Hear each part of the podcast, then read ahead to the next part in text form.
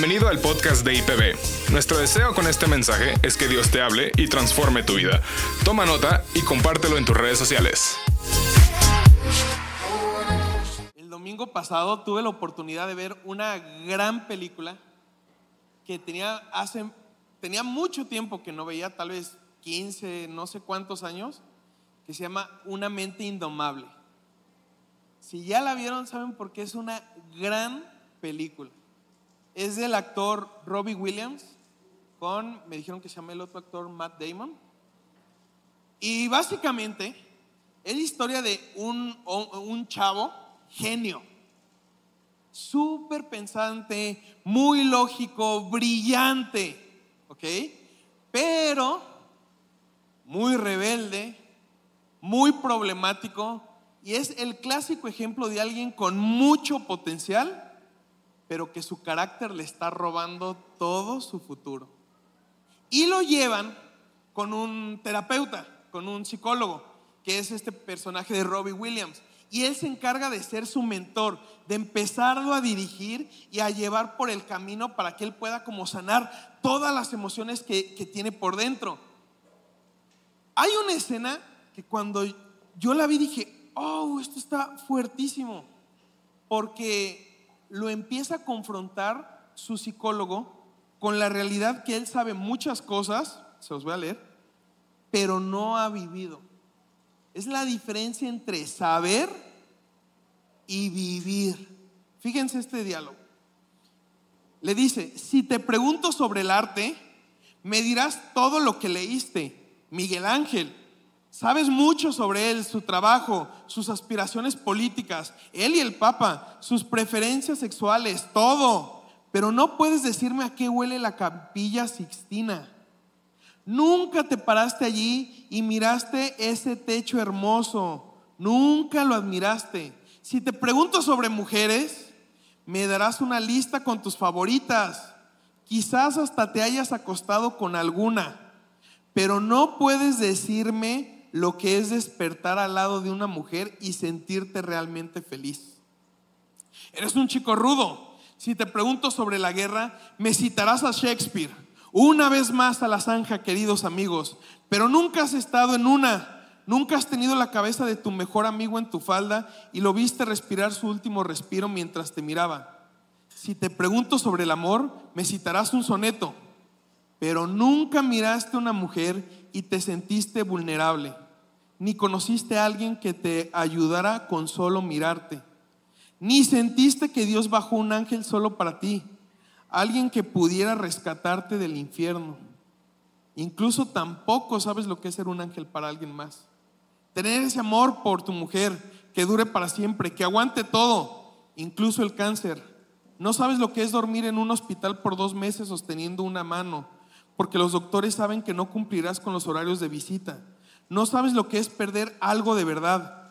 Eso solo ocurre cuando amas algo más que a ti mismo.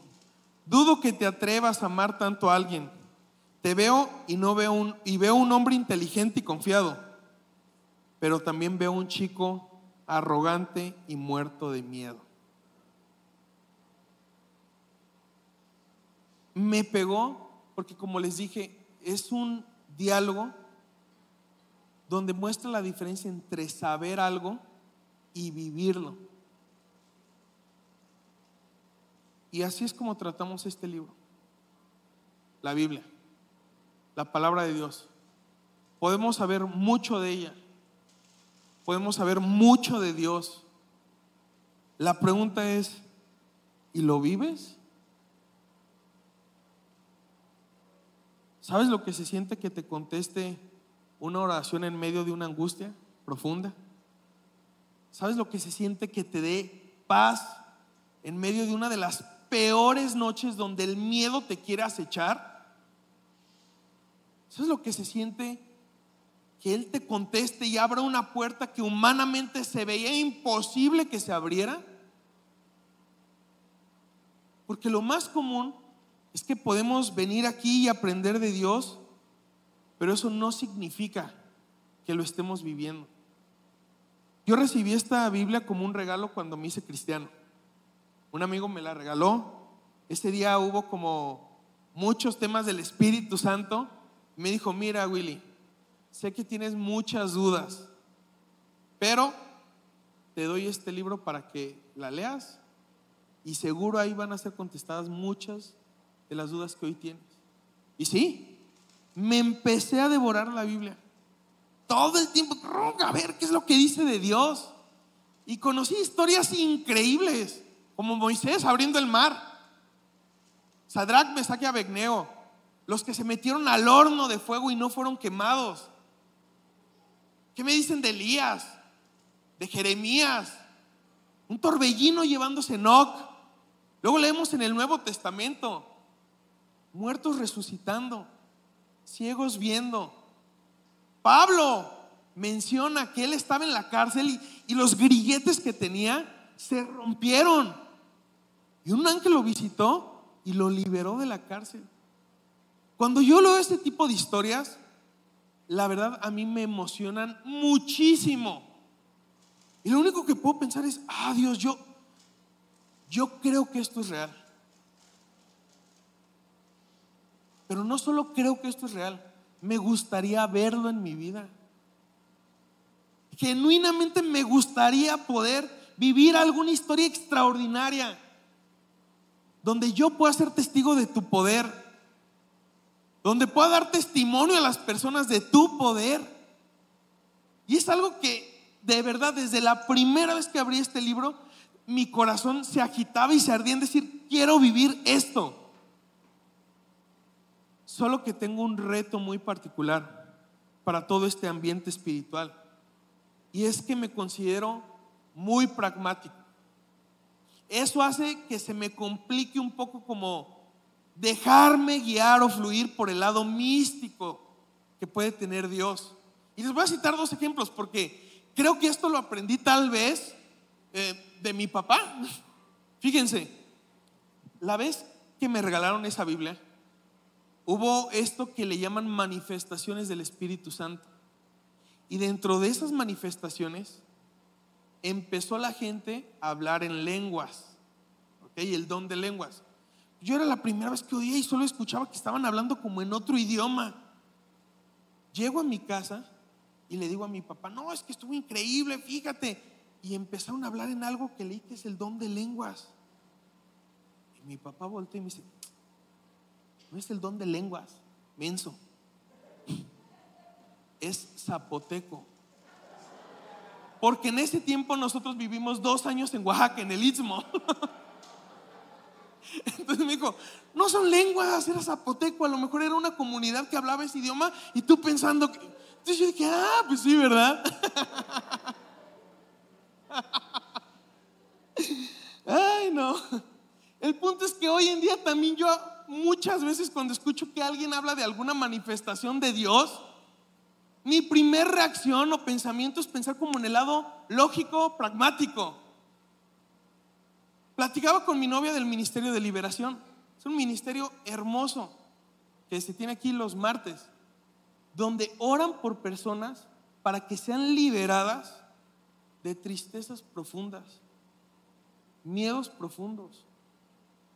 Porque no sé si sabían, pero tal vez esa bronca que tú tienes no es un tema físico, tal vez es espiritual. Y necesitas que alguien ore por ti, que alguien te ayude a romper con ese miedo que te está atormentando, con esa incertidumbre que todos los días te acecha, con ese problema familiar que tienes. O incluso con esa lucha de que alguien te cae tan mal y dices, ¡ay, es que quiero, ¿cómo, cómo voy? ¿Sabes? Necesitas que alguien ore por ti y descubras el poder de Dios en la oración. El punto es de que un día llega muy emocionada y me dice, hoy estuvo súper intensa la oración, se puso tan denso, fíjense, que a una persona le empezó a doler mucho la cabeza y se sintió mareada como un ataque espiritual. ¿Y saben qué es lo primero que yo pensé? ¿Y si comió? ¿Sí comió esa persona? ¿Tomó agua? a lo mejor no era espiritual, a lo mejor esta persona no ha comido, em, está deshidratado y, uno echándole la culpa al chanclas que nada que ver. la verdad es lo que yo pensé. porque eso es lo primero que yo racionalizo. Sin embargo, no se trataba de eso, ¿no? Pero me aguanté las ganas de decirle, ese género no sale con ayuno, ¿eh? ese sí es con comida y agua. Esa liberación sí va a ser con agua y comida. El punto es que hay una cita bíblica que a mí me impresiona muchísimo. Y quiero citar Juan 1, porque es la historia de cómo Jesús llama a sus discípulos. Pero aquí está hablando específicamente de Natanael, donde cuando se encuentra con él, le dice Jesús que él lo vio solo en liguera, no había nadie, o sea, le profetizó lo que Natanael estaba haciendo. Entonces, como Natanael dice, ¿cómo es que este hombre sabe que yo estaba solo? Nadie me vio. Y le declara, tú eres el Mesías, tú eres a quien esperábamos. Y fíjense lo que Jesús le contesta, ¿crees eso solo por lo que te dije que, habías, que te había visto debajo de la higuera? Verás cosas más grandes que esta. Y agregó, les digo la verdad todos ustedes verán el cielo abierto y los ángeles de Dios subiendo y bajando sobre el Hijo del Hombre, quien es la escalera entre el cielo y la tierra. Todos ustedes verán el cielo abierto. Yo te pregunto, amigo cristiano, dominguero, seguidor de Jesús de los domingos, ¿tú ves el cielo abierto en tu vida? Porque a lo mejor el único día que ves el cielo abierto es hoy. Porque es el único día que le das tiempo para ser consciente de Dios. Pero lo que Dios desea es que veas el cielo abierto hoy domingo y mañana lunes y pasado mañana martes y miércoles y jueves y viernes y sábado otra vez. Eso es lo que al menos Dios desea de nosotros, que lo conozcamos a ese nivel. Pero nosotros nos conformamos con media porción del Espíritu Santo, como lo decía Rob. Nos hemos conformado con poquito. Tal vez nos hemos conformado solo con saber de Dios, no vivirlo. Y hay una cita en Mateo que me encanta. Esta fue como la que me hizo sacudir. Narra cómo Jesús va con Santiago, Juan y Pedro y se los lleva aparte para llevarlos a una montaña y ahí ven el lado divino de Jesús. Fíjense, seis días después Jesús tomó a Pedro y a los dos hermanos, Santiago y Juan, y los llevó a una montaña alta para estar a solas. Mientras los hombres observaban, la, apariencia de Jesús se transformó a tal punto que la cara le brillaba como el sol y su ropa se volvió tan blanca como la luz. O sea, ahí en este lugar Jesús se transfigura y les muestra su lado divino como hasta hoy habían conocido mi lado humano caminando sobre la tierra. Ahora van a conocer mi lado celestial. El rostro le empieza a brillar, su vestidura cambia. E incluso dice que, que sigue. Y de repente aparecieron Moisés y Elías y comenzaron a conversar con Jesús. Todavía llegaron dos profetas y se muestran frente a ellos. Y les voy a decir lo que yo pensé que me hizo reaccionar, como de, ¿qué onda? Me gusta imaginarme cosas. Entonces me imaginé, ¿qué pasaría si yo estoy como comiendo con los discípulos y de repente me doy cuenta que no está ni Pedro, ni Juan, ni Santiago? Y llegan bien volados. ¡Uh! no, no, no. Lo que acabamos de ver. ¿Y vieron? Jesús se acaba de transformar enfrente de nosotros, nos acaba de mostrar su lado celestial y vimos a Moisés y a Elías platicando con él. ¿Qué? ¿Cómo? Sí, nos llevó a un lugar aparte, el ambiente se transformó y se abrió el lado espiritual donde Jesús nos dejó ver ese lugar y se mostró tal cual es. Si yo estuviera así, ¿saben qué, qué sentiría? Enojo con Jesús. Y tal vez sí le diría, ¿por qué no me llevaste a mí? Yo también quiero ver. Ese es el punto. Yo también quiero ver. Porque aquí la cuestión es, a mí no me gusta que me platiquen. Yo quiero vivirlo. A mí no me gusta que me estén diciendo lo que hace Dios, cómo se siente Dios, lo que Dios ha hecho y yo no poderlo vivir. Alguna vez platicando con, con Robbie, los pastores les decía, estoy frustrado, enojado de que siempre estén hablando de que los milagros de Dios son en otro lugar, en otra familia, en otra iglesia. Yo quiero vivirlos. Y tal vez tengo la teoría que es un trauma de mi mamá. ¿Por qué? Porque ella me enseñó, si los demás sacaron 10, tú también puedes. Entonces hoy en día yo creo, si unos tienen acceso a ver esos milagros, yo también puedo. Y es ahí de donde nace esta hambre de decirle a Jesús, yo también quiero, Señor. Yo también quiero ver el cielo abierto. Yo también quiero ver los milagros. Yo también quiero conocer tu poder. Yo también quiero verte transfigurado. Y aunque tengo este lado pragmático, por eso intencionalmente me expongo a lados espirituales. Y así fue como yo terminé en el ministerio de administración. Porque yo quería estar con los que oran. Yo quería estar con los que ministran. Yo quería estar con los que sienten o ven un lado de Dios diferente a como yo lo veo. Porque no quiero quedarme fuera. ¿Qué tal si yo le decía a Jesús, Jesús, ¿por qué no me llevaste a mí? Y él me contestara, mira, Willy, eres tan pragmático que si veías todo eso ibas a creer que fue porque te comiste un honguito. En lugar de creer que fue mi poder. Y digo, no, pues es que sí soy así. Les prometo que si yo viera algo sobrenatural, lo primero que pensaría es, algo tenía mi bebida. ¿Qué tenía el brownie que me comí? A ver. ¿No? Porque estoy alucinando. En lugar de creer que puede ser que Dios abrió el cielo sobre mi vida. Y me ayudó a ver la dimensión espiritual. ¿Les hace sentido? Así es como yo busco exponerme a este lado espiritual. Incluso busco rodearme de amigos espirituales. Hay algunos de ustedes que como yo les hace falta tener buenos amigos espirituales en su vida. Buenos amigos espirituales en tu vida que te ayuden a que ese músculo se fortalezca, que cuando le platiques un problema, lo primero que te digas vamos a orar. Vamos a pedirle a Dios que haga un milagro. Porque cuando yo tengo un problema, créanme que mi primera reacción es quererlo resolver del lado humano. Hasta que llega alguien y me dice, ya oraste, yo chin. No. y se lo he dicho a Jesús infinidad de veces.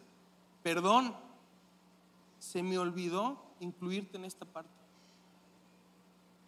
Y aunque pueda sonar tal vez gracioso o no, realmente sí es algo delicado. Porque cuántos problemas en mi vida o cargas no se habrían ya resuelto si involucrara a Jesús más intencionalmente. Ahora, ¿por qué es importante que para un seguidor de Jesús conozca este lado espiritual, este lado del poder de Dios. Yo particularmente vi tres puntos. El primero, que lo leo mucho en el Antiguo Testamento, es que parece que a Dios le complace que el mundo sepa que Él es el Dios verdadero. Cuando entran en guerra, Él les dice, yo les daré la victoria y las naciones sabrán que yo soy su Dios. Y no les quedará duda de que mi mano fue quien los liberó. Y todas las naciones sabrán que en Israel está el Dios verdadero. Un lado de este poder tiene que ver con Él. La segunda parte, pareciera que a Dios le gusta mostrarnos su poder por amor a nosotros, por su fidelidad. Fíjense, esto lo compartió el pastor Oscar hace dos fines de semana, porque le complace glorificarse a través de nuestras necesidades y que después nosotros lo podamos adorar y dar gracias. Y esto me lo van a entender personas que saben lo que se siente tener una oración contestada de parte de Dios. Este sentimiento lo, solo lo saben aquellas personas que de rodillas lloraron y clamaron por ver la respuesta de Dios. Y Dios se movió y abrió la puerta que nadie podía abrir. Y te libró de lo que nadie te podía librar. Y te dio aquello que no cosechaste. Y cambió el destino para el que ibas. ¿Alguien se identifica con eso? Porque es donde este lado de Dios a mí me roba el corazón. Y cuando el pastor Oscar mencionó que a Dios le complace bendecirnos, a mí se me salieron lágrimas. Les voy a decir por qué. Hay veces que yo siento que para que Dios me bendiga, lo tengo que convencer. De verdad que mi actitud para pedirle algún tipo de bendición, siento que debo de cuidar qué palabras utilizo, qué promesas reclamo, cómo ha estado mi vida, porque siento que lo tengo que convencer de que Él quiera bendecirme, de que Él quiera un bien para mí. Pero ¿qué enseña la palabra? Él ya quiere. Él ya quiere bendecirte. Él ya quiere ayudarte. Ahora, ¿por qué a veces no contesta? No sé. La verdad, es un misterio. Lo único que sé es que cuando ves a través del retrovisor de la vida, ves que esas oraciones que no contestó fueron buenas para ti. ¿Cómo? No tengo idea. Por eso es que hay veces que también toca llorar y dar gracias a Dios de todos modos. Job lo entendió, ¿no? Y el último punto del por qué creo que para nosotros es bueno que podamos vivir ese, poder de Dios, lo dice Jesús, tiene que ver con extender su reino. Cuando Jesús antes de hacer un milagro oró y dijo, Padre, que me escuchas. Dijo, no es que no crea que no me escuchas, yo ya sé que lo haces, pero lo digo en voz alta para que estas personas que están aquí sepan que estoy orándote a ti y que el milagro que están a punto de ver es de tu mano. Porque luego somos tan ingratos de verdad. O es más, voy a hablar en primera persona, como en CR me enseñaron. Luego soy tan ingrato que Dios hace un milagro y no reconozco que fue Él. Y creo, ah, se acomodó. ¿Cuál se acomodó? Es hermoso saber que Dios a través de su poder sigue dando testimonio de quién es Él. Robbie también lo dijo hoy, ¿cuántos creen que Dios todavía hace milagros? Pero ponte a pensar, ¿realmente crees que Dios hace milagros?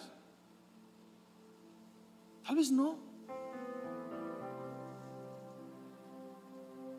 ¿Crees que lo que está escrito aquí es verdad? Tal vez no. Solo hay una persona que lo sabe y es Dios. Porque tal vez ni tú lo sabes. Pero algo que me ha ayudado mucho es decirle a Dios, quiero. Quiero. ¿Cómo le hago para poder ver más ese lado espiritual, no? Dicen, soluciones, no problemas. Bueno, ah, yo he visto muchas estrellas fugaces, muchas en mi vida. Y alguien alguna vez me dijo, yo nunca he visto ninguna. ¿Cómo le hago para verlas? Dije, es bien fácil. Para verlas, lo primero que tienes que hacer es voltear más al cielo. De entrada. Si volteas seguido al cielo, en la noche, claro, ¿verdad? No vaya a haber un perdido por ahí que estoy volteando. voltear más al cielo. Y dos, claro que busca un lugar apartado de la luz de la ciudad. Hace poquito yo fui al Nevado de Colima. ¿Cómo se veía el cielo? No, hombre, impresionante. Claro que ahí se vieron estrellas fugaces. Es estar en un lugar que propicie que se vea bien y de ahí es voltear Entonces, si tú me preguntas, ¿cómo le hago para ver más el lado espiritual de Dios? La respuesta es muy similar. Voltea más a ver el cielo. Sé consciente de lo que Dios está haciendo en tu vida. Porque tal vez Dios te ha dado muchos destellos a lo largo de tu vida y quien no ha querido ver eres tú. No has tenido ni ojos para ver ni oídos para oír. Y ahí está Dios, toque y toque y toque. Es involucrado a tu vida. Que si te, te, te identificas conmigo con este lado más pragmático, exponte a ese lado espiritual. Exponte a tener amistades espirituales. Si te invitan a una reunión de oración, ve. Si te invitan a un tiempo de adoración, ve. Es una oración tan humilde y sencilla decir, Señor, déjame ver tu gloria, déjame ver tu bondad, déjame ver tu mano,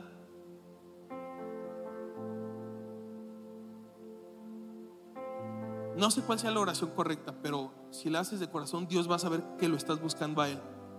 Sea su gloria, su mano, su amor, su bondad, no sé. Pero Dios sabe, tú me quieres ver a mí.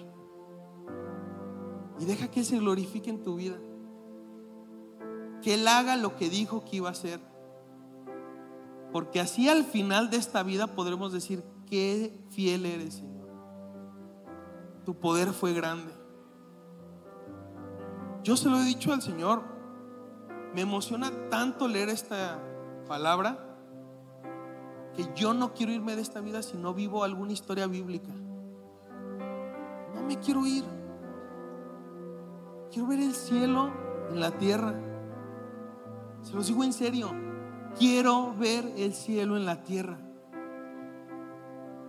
No me quiero ir de esta vida sin conocer más de Él, sin experimentarlo más a Él. Ahora sí que con Dios yo no me quiero conformar. Si me está dando más, quiero más. Y más, y más, y más, y más. Por eso es que un seguidor de Jesús está llamado a una vida sobrenatural. Él fue quien lo dijo, mayores cosas verás. Tristemente nosotros somos quien lo ha limitado un domingo quien lo ha limitado a una reunión, quien lo ha limitado a este edificio. Y te estás perdiendo encontrarte a Jesús en tu trabajo. Te estás perdiendo encontrarte a Jesús en un señor afuera de la farmacia Guadalajara tirado borracho. Te has perdido encontrártelo ahí. Por creer que solo está aquí. Te has perdido encontrarte a Jesús fuera de este lugar porque no volteamos a ver el cielo bien sencillo tiene que ver con orar, con ser humildes y...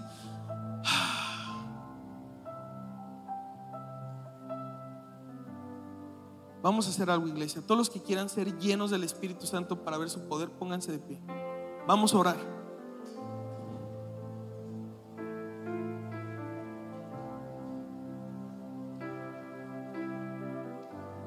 Fíjense, Jesús enseñó algo. Lo primero es ser seguidor de Él. Al ser seguidor de Jesús es cuando el Espíritu Santo accede a nuestra vida, a nuestro corazón y empieza a obrar desde adentro de nosotros. Nos empieza a hablar. Pero lo primero es ser seguidor. Y tal vez hay algunos de aquí que ni siquiera saben si son seguidores de Jesús o no. O están diciendo, yo quiero ser seguidor de Jesús, ¿cómo le hago? final así se llama la serie, un seguidor de Jesús. ¿Cómo le hago para ser un seguidor? La Biblia lo dice clarísimo. Basta con que se lo pida, Señor, quiero seguirte. Quiero ir a donde tú vas. Quiero estar donde tú estás. Que tus deseos sean mis deseos. Que tu forma de vivir la vida sea mi forma de vivir la vida. Y renunciar a mi lado egoísta. Eso es lo que enseña la palabra. Y nos enseña que se lo pidamos a través de una oración. Así que iglesia, vamos a orar por eso. Para que si tú nunca has hecho esta oración, la hagas junto con todos nosotros. Donde muchos de nosotros, justo esta oración cambió nuestra vida. Así que oremos, iglesia. Señor Jesús, toma mi vida, toma mi corazón. Quiero seguirte, ir a donde tú vas, estar donde tú estás. Perdona mi vida pasada y toma mi futuro. Entrego todo lo que soy. En el nombre de Jesús. Amén. Créanme que hacer esta oración de corazón tiene un impacto en el mundo espiritual. Pero seguir esta oración con voluntad también va a tener un impacto en tu vida en este mundo, en este plano físico. Quiero saber si alguien por primera vez hizo esta oración para saber con quién oré por primera vez en su vida. Adelante, ah, pueden levantar la mano bien para saber con quiénes oré.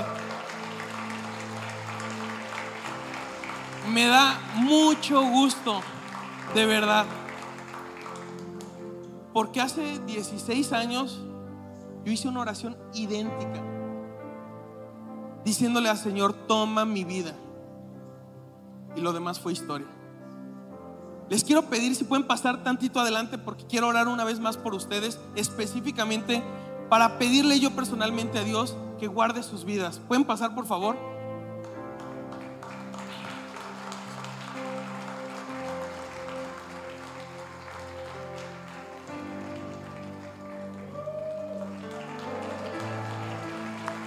Solo quiero orar por ustedes.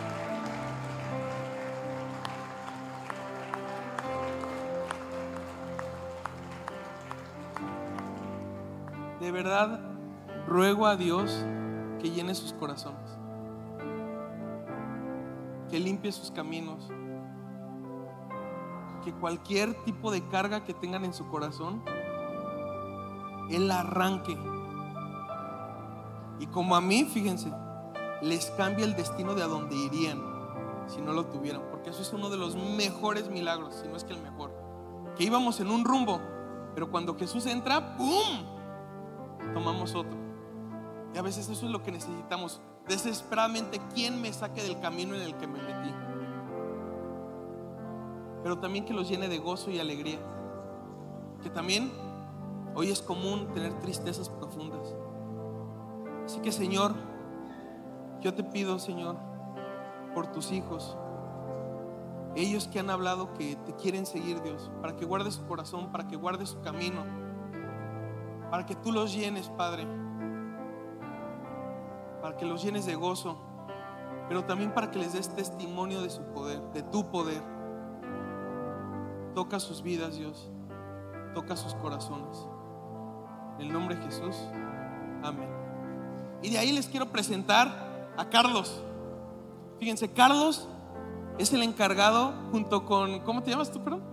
Liz, Serena y Frank, ah, está el equipo completo, bien. Ellos son los encargados de presentar nuestra iglesia, todo lo que hacemos aquí, orar por ustedes, ponernos a su servicio, porque como ya lo escucharon, tenemos muchas actividades para hombres, para mujeres, para niños, porque otra vez, tener amigos espirituales nos ayuda. Y en este caminar les va a servir mucho tener amigos espirituales. ¿Cómo te llamas? Joshua, yo quiero ser tu amigo espiritual. De verdad, Joshua. En serio. Ahorita que subas con Carlos, yo voy a subir para platicar contigo. ¿Va?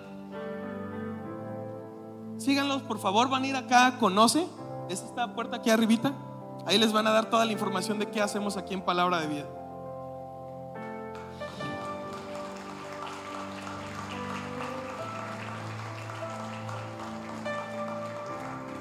Y de ahí todos los demás